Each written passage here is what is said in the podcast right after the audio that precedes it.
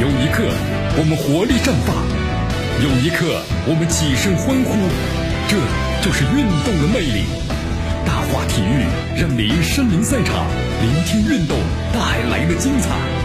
大话体育。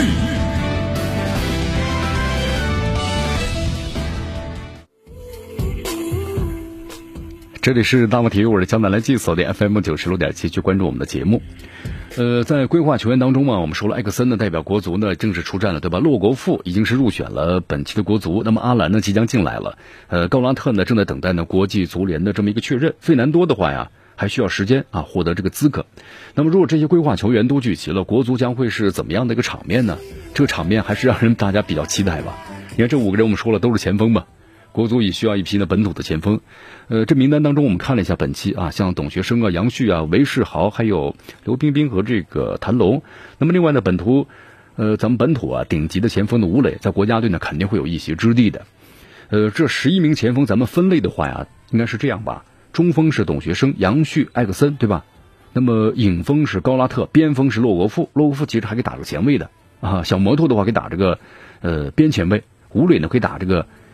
呃，前锋也可以打这个前卫，韦世豪的话呀是打前卫，对吧？谭龙是多面手了啊。边卫这个刘彬彬的话呢打边锋，其中这个打边卫的话呀，打边前卫的只有刘彬彬了。如果其他球员呢打这边前卫，其实呢并非是最佳的选择。那这样的话，如果咱们这个球员们规划球员都来了，那让这个国足就可以很顺手的使用，比如四二三幺啊、四四二啊、三五二啊等等阵型啊。这阵型都是吴磊呢经常使用的阵型，他可能是中超教练中啊阵型变化最大的教练之一了。不过江南呢觉得啊，就是你最好的配置啊，恐怕呢还是四三三了。四三三这个感觉呢，我们说了能够充分的发挥一下中锋和边锋的价值，而且呢他们之间踢得好的话，形成一个相互支持，是吧？你看里皮时代不就打四三三吗？而现在就是规划了这么多球员，那恰恰可以推动啊。而且李铁当年也是担任这个里皮的助手，对这个阵型那是非常的熟悉了。而在比赛中呢，他也用过这个阵型啊。对于球员的话，目前国足的主力框架仍然是里皮时代的球员。那对这阵型相当熟悉。在这非常时期，全国很多企业资金周转困难。好，在这个规划的球员和本土前锋的竞争中啊，其实江南想说的是，咱们的本土前锋呢肯定处于劣势啊。所以在未来的话呢，可能咱们的呃只有吴磊可能占据一下主力的位置，但是国足呢，我们说也不能放弃本土前锋啊，对吧？洛国富的年龄也不小了，三十二岁了；艾克森呢和阿兰也三十一岁了，高拉特呢二十九岁，所以咱们以后的话呢，最多踢一届，是吧？呃，不能靠规划活着。那么李铁和国足的话呢，还是要考虑一下这个四强赛出线及十二强赛，现实和未来整体统筹啊，呃，这是非常必要的。好，咱们现在的话，李铁我们说了，已经出任主帅之后呢，是第三次国家队的集训了啊。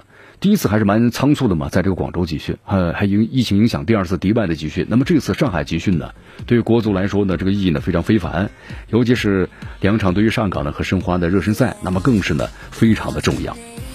你看，李铁出任国家队的主帅呀，之后在广州呢进行了为期十八天的集训，然后呢在期间呢和沈阳城市啊，当时八比零赢了，还有卓尔一比零打热身赛。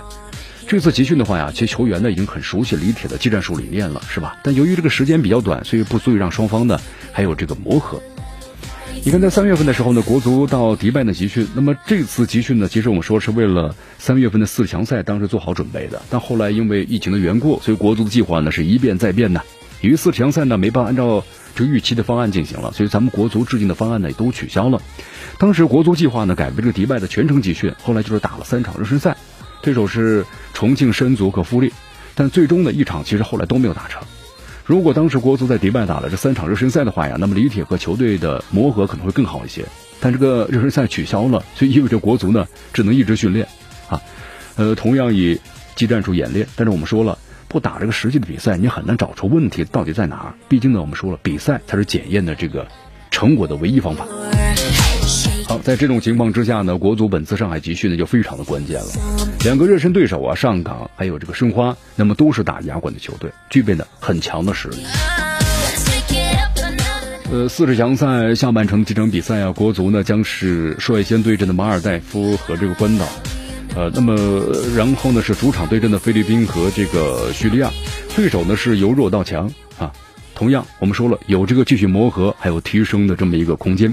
呃，不过有点要注意一下吧。本次上海集训的整个计划是按照呢四强赛的规格来要求的，也就是说呢，咱们国足这次集训呢完全是模拟四十强赛啊。所以说呀，这个集训呢相当的也重要，因为咱们国足呀确实不能够再输了啊，这是广大球迷的期待，也是咱们中国足协啊经过这调整之后呢，我们说了，也希望咱们的中国这个足球能够上一个台阶。好的，朋友们，时间关系啊，今天的节目到此就告一段落，我是江南，祝愿大家呢周末快乐，咱们明天见。